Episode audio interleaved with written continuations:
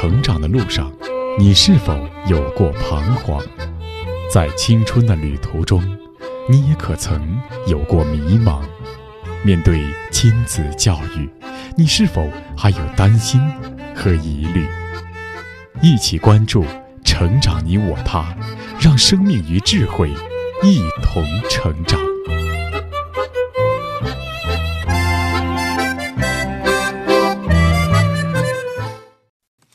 愿生命与智慧一同成长。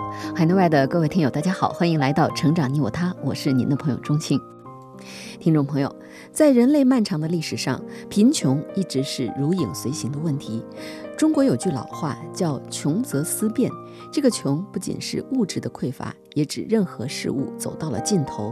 当山穷水尽之时，就必须要改变。那么怎么改变呢？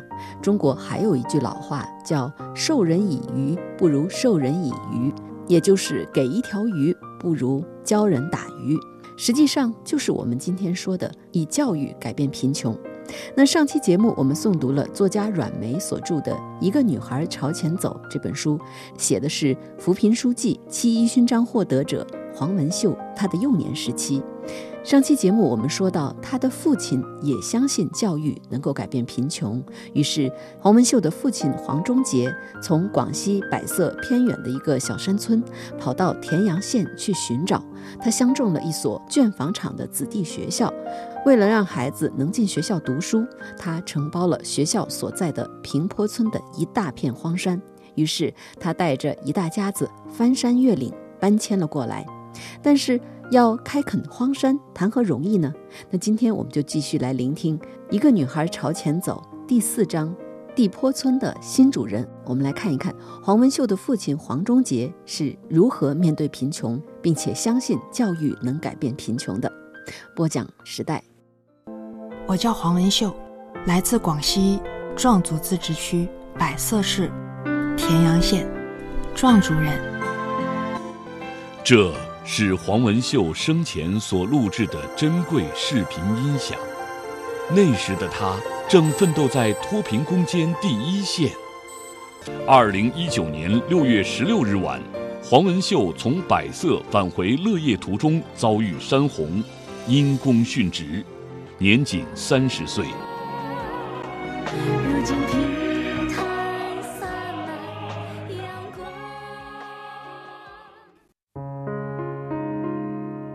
第四章，地坡村的新主人。一九八九年的秋天，这一天注定是黄忠杰家浓墨重彩的一天。这一天，柳上屯的五色梅开放的最热烈。爸爸黄忠杰要带着一屋老小和一群牲畜迁到县城去。要迁到城里的，除了黄家一大家子七口人，还有爸爸黄忠杰的那些矮马儿子、宝贝牛、会下崽生前的猪，妈妈天天喂食的一群稀罕鸡，加上秀儿喜爱的小兔子、小狗，这真是一个庞大的家族。爸爸和爷爷早早起来，把满屋的家用往三辆木板车上放。爸爸和爷爷到楼下一一叫醒牲口。跟牲口们说着话，给你们搬家了，搬家了。路上吃的玉米饼子，奶奶和妈妈早就摊好了二十多个，喝的水也背在了哥哥的背包里。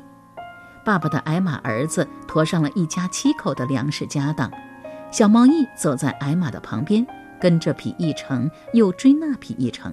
爸爸和爷爷赶着牛，拉着两车猪和鸡，一车生活用品，在小猫一眼里堆得高高的锅碗瓢盆、被褥蚊帐，像一座大山。奶奶身后背着六个月大的秀儿，手上牵着七岁的小娟儿，走在队伍的最后面。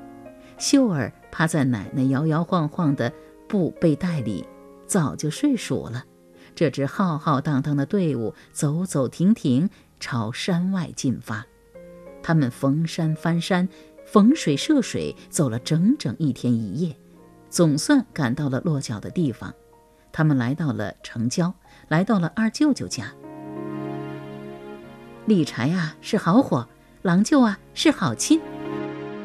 二舅妈没有嫌弃，而是热情地接纳下了文秀他们一家子七口人。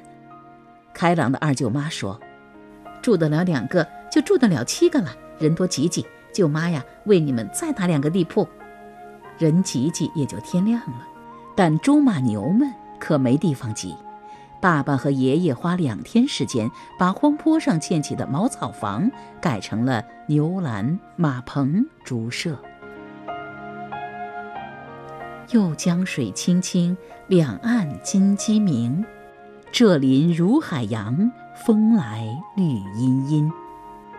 离开了老家巴别乡，爸爸会想念，想念老家的右江水，想念老家的甘蔗林，想念巴别乡的爸爸会在地里歇空的时候唱上几句巴别的山歌。没有了大石山，爸爸。不好再养猪和羊，只留了矮马，帮别人驮运山货。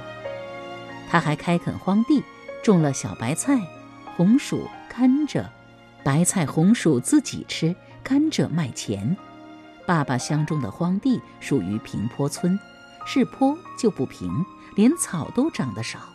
那是平坡村老人去世后土葬的地方。为了开垦荒地。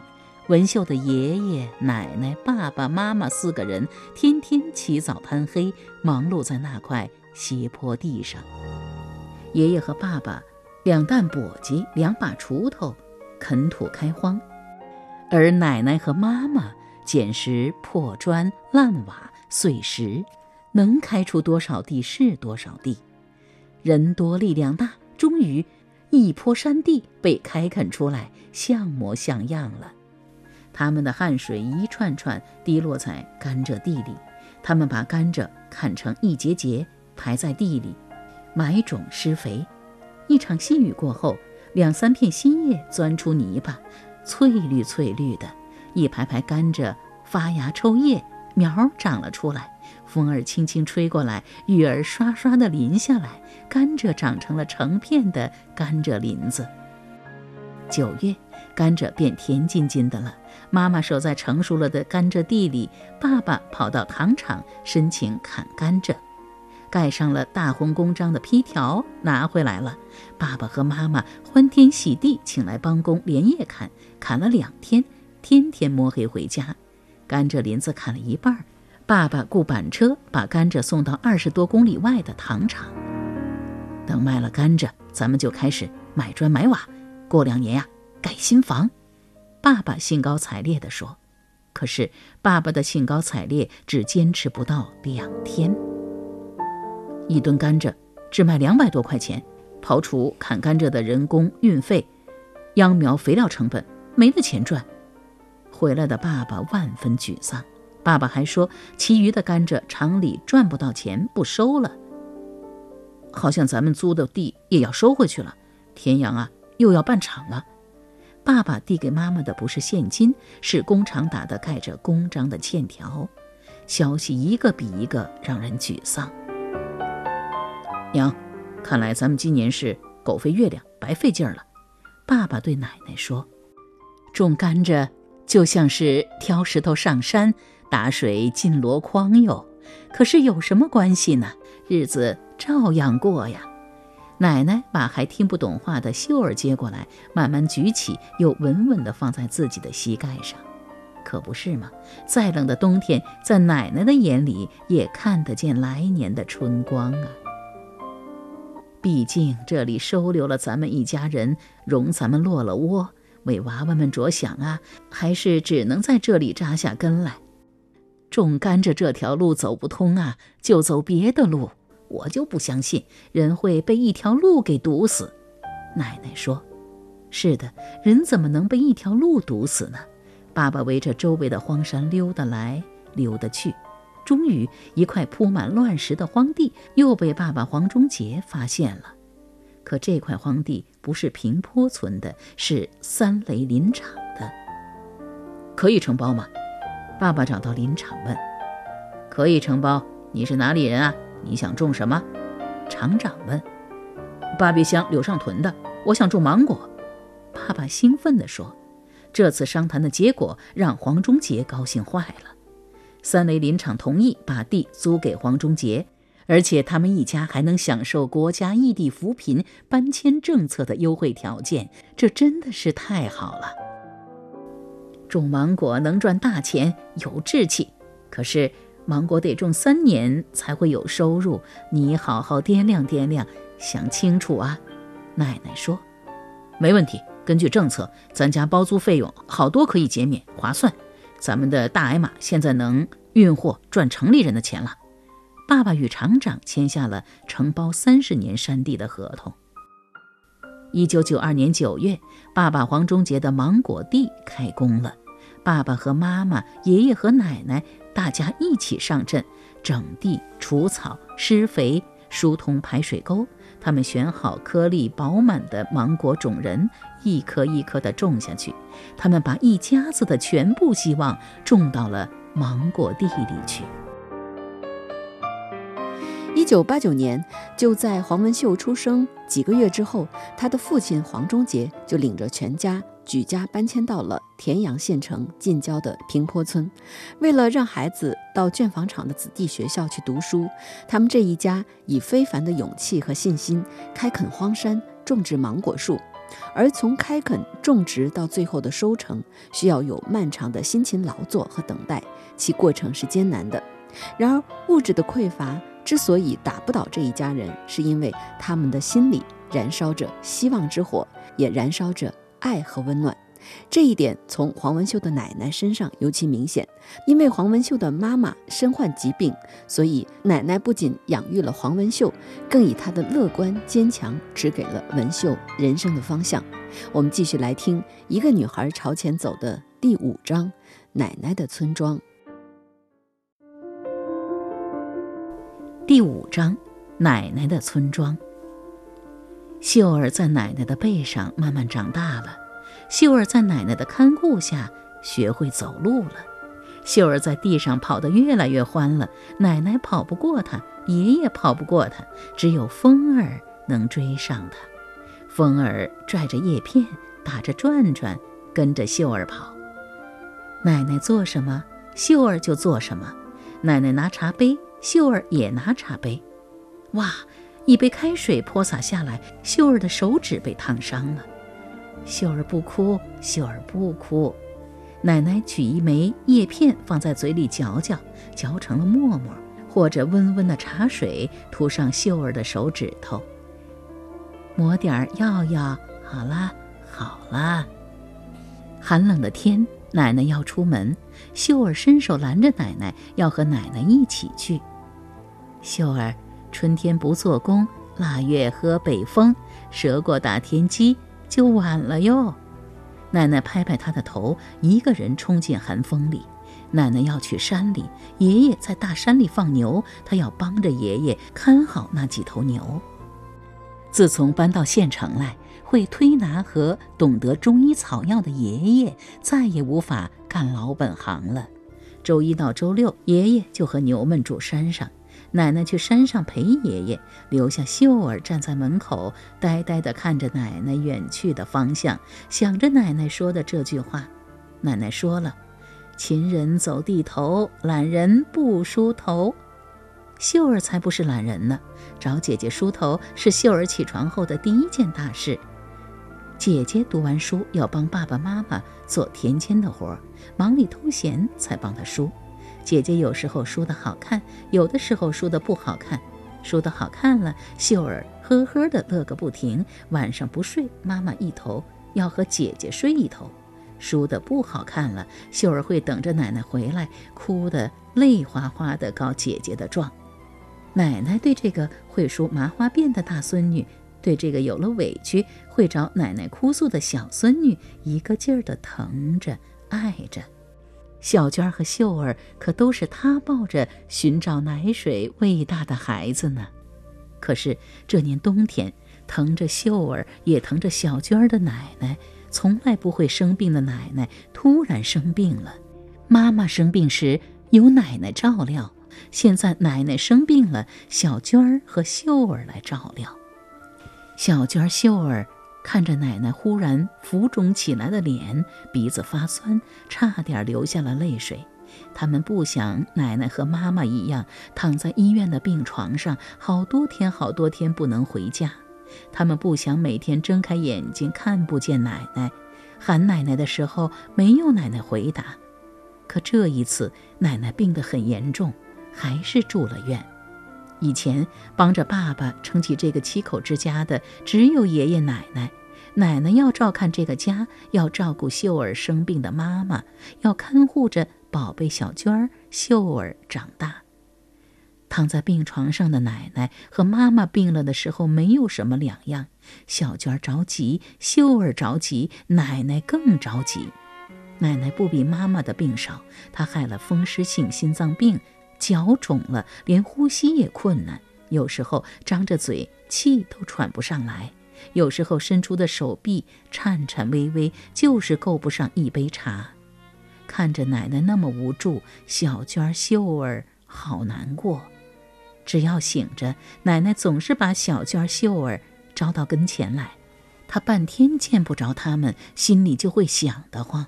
小娟儿和秀儿呢，只要傍晚的时候没看见奶奶，他们也会想得慌。秀儿太小。走在路上，肚子饿了，看到路上的小哥哥吃完甘蔗，丢的一截甘蔗头，捡起来就想吃。小妹，快快丢了，人家吃过的东西不卫生，不能捡。再怎么饿，也不捡人家吃剩下的吃。奶奶病了，由姐姐小娟儿照看秀儿。小妹，饿了忍忍啊，姐姐带你吃果子去。小娟儿丢掉秀儿手上的甘蔗头，抱着妹妹到后山找山果子。回家的爸爸抱起抽泣的秀儿，把秀儿举得高高的、稳稳的放到肩上坐好。相信爸爸，三年以后，咱们家的芒果树一定会挂上很多很多的芒果，吃都吃不完的金黄金黄的大芒果。坐在爸爸肩头的秀儿终于咯咯咯地笑了。爸爸抱着秀儿，抚摸着秀儿的脸颊，满心愧疚。哭过鼻子的秀儿脸蛋湿湿的，她稚嫩的脸蛋还不习惯爸爸那双生了好多好多老茧的手。已经有两年了，奶奶的背就是秀儿可以依傍的一座暖暖的山。伏在奶奶的背上，无论天晴落雨，秀儿的世界都是满目晴朗。离开了奶奶的背，古灵精怪的秀儿还会有爸妈宠着，哥哥让着，姐姐管着，真好。还要等两年，芒果才能挂果，才能卖了换钱。没有钱，爸爸拉着矮马上山帮别人家跑驮运。每到粮荒时，他们家一天只吃两顿，米粥留着爷爷奶奶吃。三兄妹两顿全是稀薄的玉米糊，加上几片小白菜，那也开开心心的吃。吃完了，读书的读书，做工的做工。你们刚来有难处，我们匀一点啊，给你家娃娃吃吧。村干部来到他家，提了两刀猪肉和一袋大米。邻居阿公摸黑进屋，送来一袋糖面饼，还要借钱给黄忠杰买种子化肥。在邻居眼里，黄忠杰一家住茅草棚，吃玉米稀糊糊。缺着帮手的黄忠杰一个人做事顶几个人，天黑了都不舍得回家。这家人的生活呀，是黄连炒苦瓜，苦上加苦了。他们想搭一把手，帮一帮他们。可有三个娃娃的黄忠杰不这么认为。儿子能搬到这个好地方安家读书，我们享了福了。万事开头难，自己的困难要自己解决。吃的差一点没什么啊，匀着一点吃也就过去了。以后有了钱，我们再买稻谷碾了做白米饭吃。爸爸对小毛衣说：“妈妈常年生病，爸爸早把小毛衣当成了他的老伙计。吃得苦中苦，方为人上人。我相信我黄家的种都不是孬种。眼儿小不懂事，吃点苦啊，算什么呢？”起早贪黑的爸爸一停下来，就会看着三兄妹，对妈妈说道几句。其实也不苦，苦什么呀？小毛衣可不知道苦，小娟秀儿也不知道苦。奶奶做的面酱可好吃了，铁红色，香香的，滑滑的。只要用那个老兰花瓷碗盛上奶奶的面酱，隔着草屋老远，小家伙们就能闻到香气。有了面酱，三兄妹可喜欢吃妈妈煮的玉米糊糊了。奶奶最喜欢做的事就是做谷梅面酱。奶奶做面酱的时候，秀儿会安静地坐在旁边，呆呆地看。奶奶做面酱的模样可逗人了，热得人汗津津的天。奶奶穿着钉着布结小圆扣的又开大金衫，连老蓝色的包头巾也扎上了。奶奶的戒指取下来了，洗得水滑滑的黑手镯在阳光的照射下，随着奶奶翻腾的手一闪一闪的泛着蓝莹莹的光。奶奶太热了，你把头巾取下来吧。秀儿心疼奶奶，不能取下来，取下来了，头发丝掉到面酱里怎么办啊？秀儿吃到了奶奶的头发怎么办呢？奶奶说。等我长大了，我要做好多好多面酱给奶奶吃。我也包上头巾做，不让奶奶吃到头发。这个只能吃上玉米糊的家，却是充满欢声笑语的，是热热闹闹的。要说不在热闹里的，只有妈妈。妈妈总是沉浸在自己的世界里。妈妈的脑膜炎后遗症很严重。小娟儿没有吃她一口奶，秀儿吃了她不到四个月的奶，觉得可亏欠两个闺女了。小娟儿是个懂事的孩子，爸爸每次背着妈妈到百色治病的时候，哥哥在家里做饭，在田里做工，小娟儿就跟在爸爸的身后，在病房里照料这照料那。一个只有九岁的孩子，像人家的大闺女一样乖巧懂事。妈妈不在家的时光，秀儿就趴在奶奶的背上，滚在奶奶的怀里，被奶奶牵在手里，这儿去那儿去。秀儿走在这个陌生的村庄里，随奶奶去东家借粮，西家赊菜，还东家的米，西家的油。有借有还，再借不难。奶奶总是声洪嗓大，笑声能盖过树梢上的鸟鸣。奶奶每次还东西给人家时，像是变魔术一般，能从衣服口袋里摸出一把一把的野果，送给主人家的娃娃们。奶奶的村庄也是秀儿的村庄，因为有奶奶，秀儿在这个新的村庄里有了很多的人缘儿。人们常常会送给秀儿一些东西，有时候是糯米粑。有时候是糖面饼，有时候是大芒果，有时候是半新的花布衣裳。我家孩子穿小了，给你家秀儿穿，不浪费。东头的阿婆说：“你看这鬼天阴着呢，潮湿了就生霉。这阵子米油流得多，你们吃了再还我啊。”西头的阿公说。有时候，这个村庄里的人会盼着奶奶来，因为奶奶说话总是那么喜庆，像阳光落在土墙上，让每个人心里暖暖和和的。这个村庄里的人说的话语也是暖暖的，暖到奶奶的笑声里，暖到秀儿的睡梦里。从作家阮梅对黄文秀儿时生活的描述，我们可以看到，物质的匮乏虽然艰难，但是只要心里有火、有希望、有爱，日子就是知足快乐的。奶奶是一个充满感恩、蛮有智慧的老人家，这也才是教育能够改变贫穷的真谛。不过，生活的考验对于黄文秀一家似乎并没有停下来，他们还要面对比贫穷更艰难的状况。那到底是什么呢？下周敬请继续收听我们的节目。那以上我们听到的就是作家阮梅所著的《一个女孩朝前走》的第三章、第四章。编辑钟庆，感谢您的收听，下期节目再会吧。